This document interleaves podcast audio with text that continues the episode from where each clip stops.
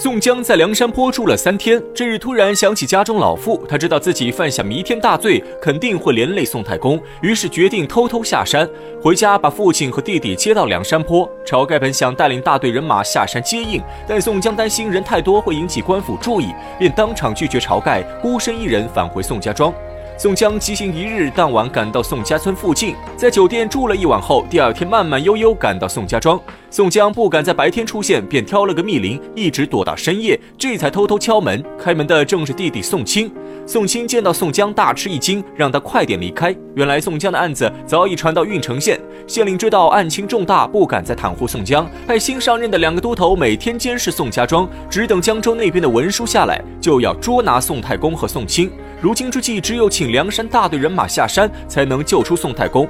宋江听完，惊出一身冷汗，不敢在此逗留，立刻起身原路返回梁山坡。不料宋江刚走了一个更次，背后就传来了人声。郓城县的两个都头得到密报，已经知道宋江的踪迹，举着火把赶来捉拿宋江。宋江心中着急，专挑僻静小路行走，一不留神走到了环道村。这个村子四面都是高山，进出村子只有一条路可走，一旦进去，只能束手就擒。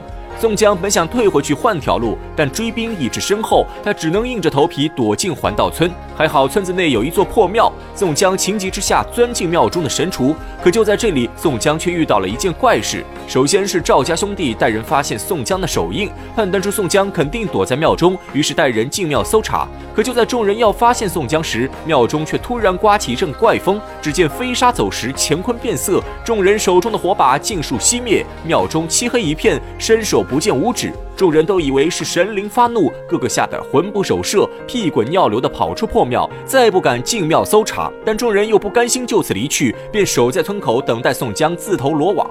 宋江就这样侥幸逃过一劫。如果事情光是这样，倒也不足为奇。更为离奇的是之后发生的事情。从庙中突然走出两个仙女，带着宋江去了一趟仙宫，见到了传说中的九天玄女。九地玄女不仅告诉宋江她是天上一百零八星宿的星主，还请他喝了三杯仙酒，吃了三枚仙枣，最后送给宋江三卷天书，留下了四句天言。天书内容暂且不说，这四句天言是：玉秀重重喜，逢高不是凶；外夷其内寇，几处见其功。大概意思就是让宋江精忠报国，不能起谋反之心。而且还特地嘱咐宋江，天书内容只能和天机星一起观看。交代完毕后，就把宋江送回破庙。宋江本以为只是南柯一梦，但醒来后才发现自己手中有三枚枣核，衣袖里面放着三卷天书，一切都像真的一样。想起最后两名仙女对自己说，天亮之后就可逢凶化吉，脱离危险。宋江小心翼翼地走出破庙，谁知刚出破庙，就看到赵家兄弟带着官兵仓皇逃窜。宋江不知究竟，躲在一棵树后偷偷观察情况。片刻后，他发现追赶他们的不是别人，正是黑丝李逵。赵能不是李逵的对手，被李逵追得四处逃窜，结果不小心被树根绊倒在地。李逵正要杀他，抬头瞥见欧鹏和陶宗旺赶来，李逵担心几人抢功坏了义气，直接一斧子斩杀了赵能。此时宋江才从树后现身，众人相见皆大欢喜。原来宋江下山之后，晁盖和吴用担心宋江的安危，便叫戴宗先下山打探消息，又派李逵等人下山接应。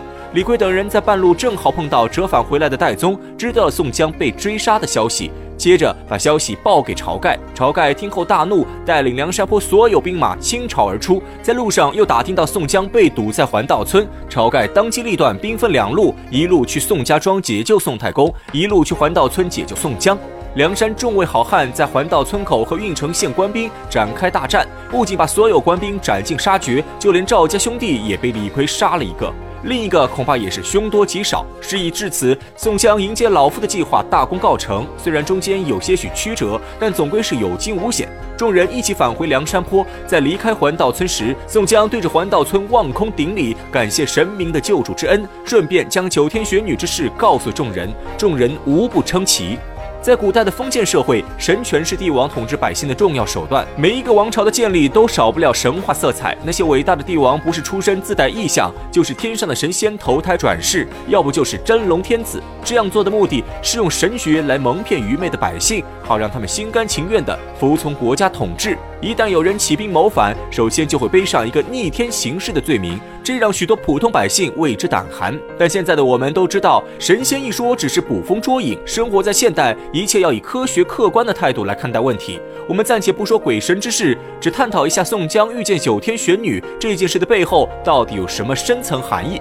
先说这件事对宋江的好处，那就是直接奠定了宋江的地位。宋江本来是一个平平无奇的郓城县小吏，有点计谋，有点钱财，在江湖上有个好名声。但反上梁山后，也只是一个二把手。正是这件事后，宋江一跃变成了天上的星主转世，这个身份可比晁盖尊贵许多。就算有人不信，但宋江手里有三卷天书作证，而且与敌人近在咫尺，居然能毫发无伤地躲过官兵追捕，本身就是一件神奇之事。这种种迹象表明，宋江可能真的是天上星主。这个结论非同小可，因为正是用星主的身份，宋江在掌控梁山势力时才能如鱼得水。包括后面给众位好汉分名次，更是打着顺应天意的名号，让众人安排接受排名。可以说，这个新主身份瞬间拔高了宋江的逼格，也让他蒙上了一丝神秘色彩。但去掉神话部分的虚假之处，我们从理性角度去分析，会发现这件事好像有点不对劲。第一是时间上的不对称。宋江离开梁山坡，走了整整一天才到宋家村附近。当晚住在客栈，等到第二天晚上才去见宋金。在得知官府派人盯梢后，宋江立即逃跑，走了一个更次，被赵家兄弟带人追上，最后仓皇逃到环道村。从被发现到逃跑，中间只有短短几个时辰。按照李逵的说辞，在宋江走后，晁盖派戴宗去打探消息，而戴宗在知道宋江被人追杀时，立刻回山禀告晁盖，这才引得梁山好汉全体出动。单照宋太公的说法，宋江在敲门的时候被官兵发现，之后官兵开始追捕宋江。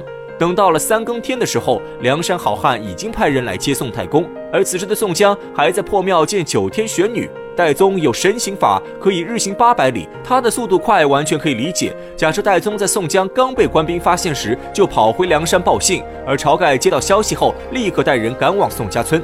这样的话，时间上是来不及的，因为梁山兵马集合需要时间，深夜赶路又与白天不同，他们不可能在短短几个小时赶到宋家庄。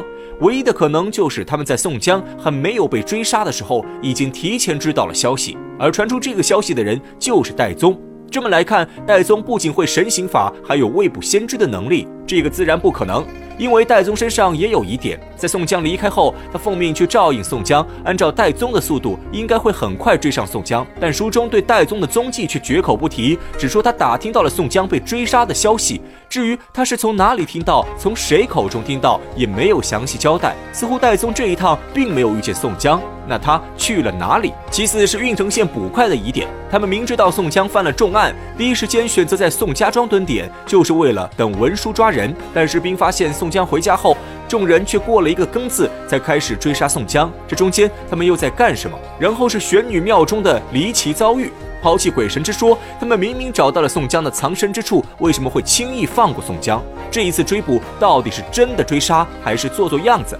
至于最后一个疑点，就是李逵在杀赵能的时候，这里有个小细节：赵能被绊倒后，李逵正要取斧，抬眼看到欧鹏和陶宗旺来了，直接就杀了赵能。书中给出的解释是，李逵担心三人抢功，这才果断杀了赵能。但实际上，这个解释有点多余。李逵的性格大家都知道，本来就是脾气暴躁，杀人无数，动不动就要杀几个人来过过瘾。他本来可以直接杀赵能，但偏偏看到欧鹏二人后，才对赵能痛下杀手。表面上是担心兄弟抢功破坏感情，但实际上这种行为更像是杀人灭口。至于他为什么要杀赵能灭口，宋江为什么要等赵能死后才出来，中间隐藏着什么秘密？结合上面的疑点，答案呼之欲出。